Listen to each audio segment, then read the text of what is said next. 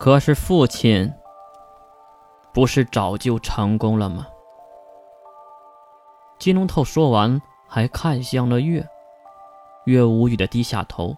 不错，月就是那个计划的产物。啊，傀儡做的够够的了，什么时候能祭其神体呢？拿到了身体，难道你还打算当着明月的面灭了人类不成？月跳了起来，踢了金龙头一脚。金龙头也是假装的倒在一边。你别忘了你的作用。还有什么？金龙头坐在地面上，歪着头，很明显他是故意的。东西呢？啊，差点忘了。雪玲，雪玲也是在门口拿过一个包装盒，月接了过来，抱在怀里。你们该走了，雪珂发现这里了。那么，再见了。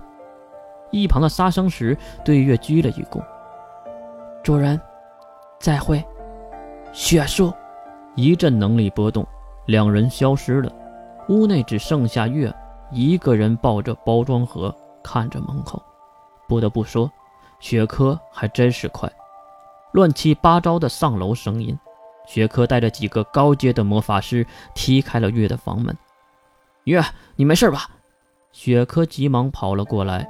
看着抱着包装盒的月，这里是什么？书，书？那个绑架你的人呢？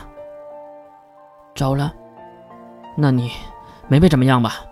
月故意的露出了右胳膊，看到月的右胳膊，雪珂愣住了。他，他在发光？不会吧，发光？月连忙看向自己的胳膊。那六芒星还真的在发光，这他妈的就糟了！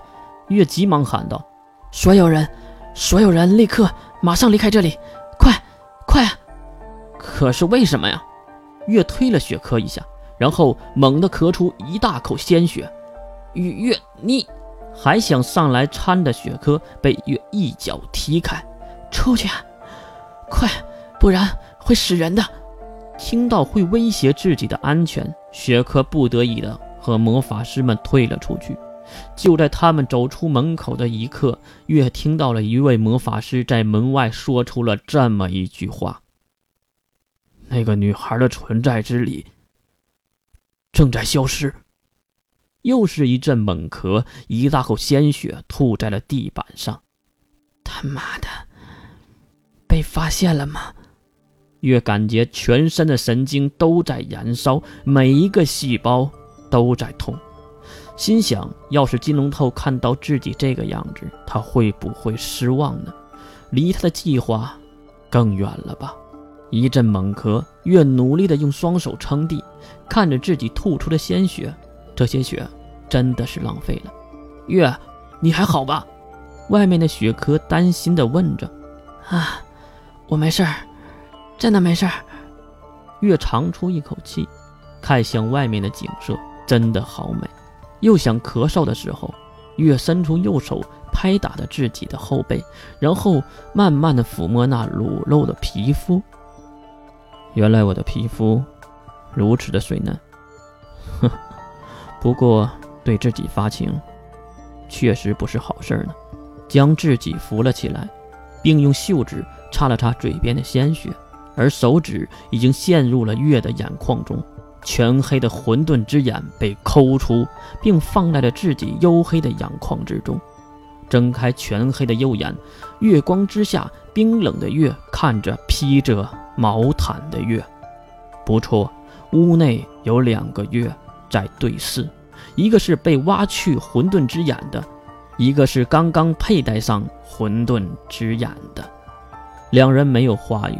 只是眼神上的片刻交流，带着混沌之眼的月瞪大眼睛，瞬间销毁了披着毛毯的月，然后又销毁了自己身上的衣物，赤身露体的披上刚刚落在地面上的毛毯。酝酿了一下情绪后，嗯嗯嗯，雪珂，你进来吧。雪珂进屋，看到满地的鲜血，也看向那坐在地面上看着窗外的月。没事就好，没事就好。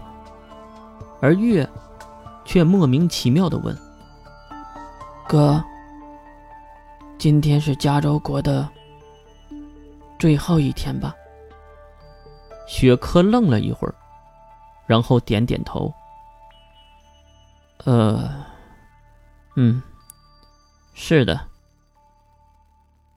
第二天，城中举行了重大的葬礼。这样规模的葬礼，越是第二次参加。第一次参加是因为多施城城主的事，这次是城主凯龙。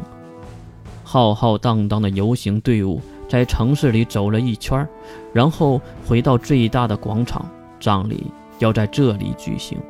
由于月在海边突出的表现，所以被邀请到了贵宾台上观看葬礼。不过月不懂魔法阵营或者加州国的殡葬制度，只能在一旁看个热闹。而且今天确实是最热闹的一天，因为大戏。马上就要开演了。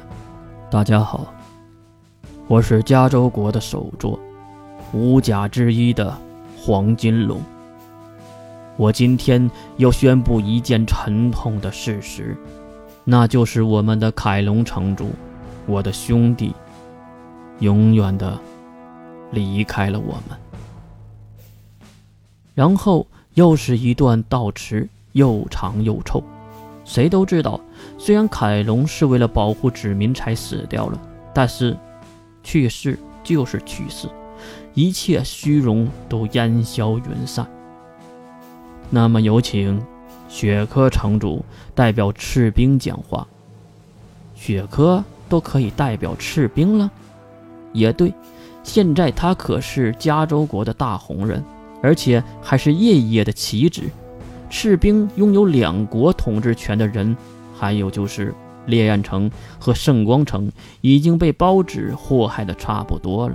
说白了，现在只有雪珂还独善其身，难道就没人怀疑吗？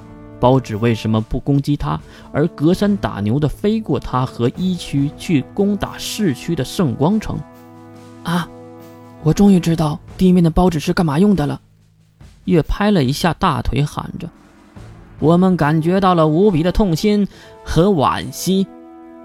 雪珂的客套话说完，然后就到了奇怪的送花环节。长长的队伍将手中的鲜花放在遗体的眼前。不过这个队伍几个小时能送完吧？同时还有不少的活动，比如这漫天飞舞的包纸。喂，那是什么？月身边的几位城主都站了起来，看向那天空黑压压的包纸。